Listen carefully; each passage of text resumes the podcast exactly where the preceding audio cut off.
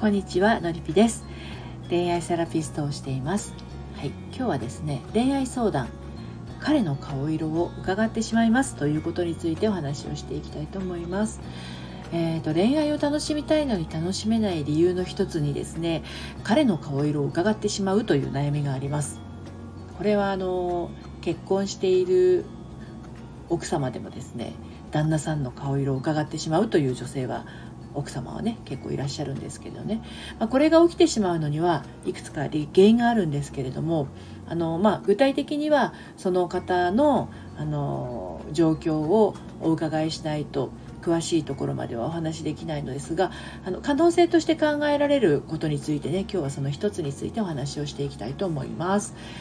えーと、と彼の顔色を伺ってしまうっていうことはあの彼の表情によって自分の言いたいことを飲み込んだりとか言いたいことを言うのをやめたりとかやろうとしていることをどうしようかなっていうふうに相手によって自分の行動を変えてしまうっていうことなんですよね。うん、非常にそのあの相手の様子に敏感になっている状態だと思うんですけどこれはあの一つ確認ですけど彼の前だけですかっていうことなんですよねそのその症状と言ったら変ですけどそういう態度をとってしまうのは彼の前だけかどうかっていうことなんですよ。うん、あの職場でだったりとかあとはお友達関係だったりとかそういったところでもなんか友達につい話を合わせてしまったりだとか、えー、職場でもなんか自分の意見を、えー、言いたいんだけどあその意見と違うんだけどでもここで私が言ってしまったらあのなんかこうどう思われるだろうみたいな感じでね自分の意見が言えなかったりとかそういうこと起きてないでしょうかね。うんえー、肝心な場面で自分の意見をいつも飲み込んでしまうという状況ですとですねあなたの内側には言いたくて言えなかった言葉が胸の中にどんどんどんどんこう降り積もっている状態になってねそしてどんどんどんどん圧縮されて、えー、積み上がってます。だから言えなかった言葉が胸の中にたくさんたくさんこうある状態なんですよ。苦しいですね。胸が苦しいとかあとはなんか言いたいことがあるのに言えない時っていうのは胸が苦しいとかあとは喉がこう締まるような感じがするとかね。いろいろな表現がありますけどなんか彼の顔色を伺ってる時っていうのはどの辺りがこうね、どんな感覚がするかっていうのをね感じてみてほしいんですよ。うんね、肩の辺りがとか胸の辺りがとかお腹の辺りがとかあると思うんですがその辺りがあのあなたが今こう言えずにいるあの答えを知っている場所になります。うん、本当は何が言いたいの？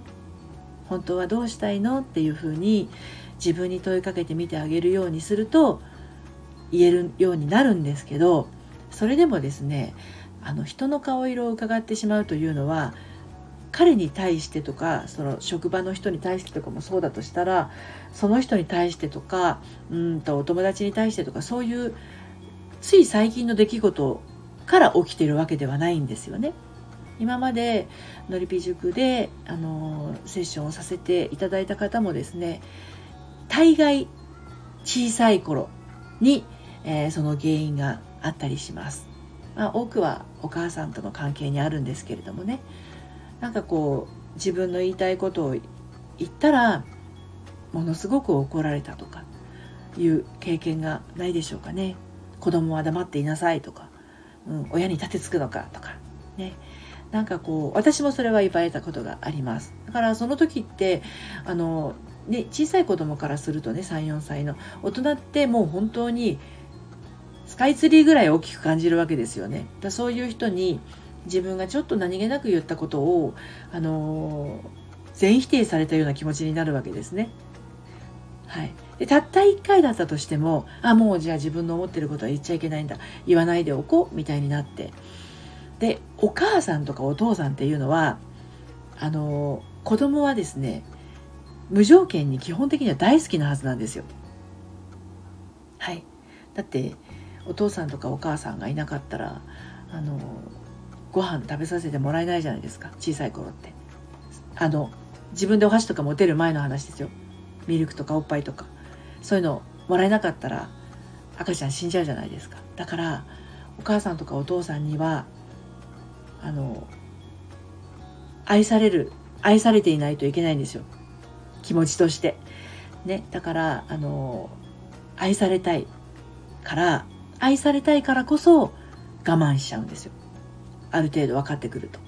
ちっちゃい赤ちゃんは分かりませんよ。お腹が空いたら泣くしおむつが汚れても泣くし。それに対して大人はうるさいとか黙ってなさいとか言いませんよね。ねある程度分別がついてくるようになると子供をだんだん大人扱いしてくるようになってきて子供が口が聞けるようになるとあのそんな生意気なこと言うんじゃありませんとか、ね、大好きな人にそう言われるわけですよ。でそこで話は現代に戻りますけれどあの彼とか旦那さんっていうのも結局あなたが大好きな人ですよね。でその大好きな人に何かを言った時にこれって否定されないかなとかちょっとビクビクしちゃうっていうこれは今の大人のあなたじゃなくってちっちゃい頃のあなたがねひょっこり顔を出してる状態なんですね。あの本当に本当に怒られたことがなくあの屈ったくない子供っていうのは何でも質問攻めしたりするじゃないですか。だから私こうしたいこうこうやりたいこれがやりたいお絵描きがしたいお外で遊びたいってわがままっていうのを言うのは子供の仕事なんですよ。ちっちゃい頃ってね。でそのわがままをなんかこう一回許してもらえなかったことによって全部自分でこれはしちゃいけないんだって決めつけちゃったような感じ。だから彼に対しても言ってもいいのにこれを言ったら嫌われちゃうかもしれない否定されちゃうかもしれない怖いわけですよね。うん、そんなところがありますね。なので人の顔色を伺ってしまうっていうのは意外と最近のことが原因でっていうことよりはその小さい頃の時の思いをですねちゃんとこう感じて癒してあげていくとですね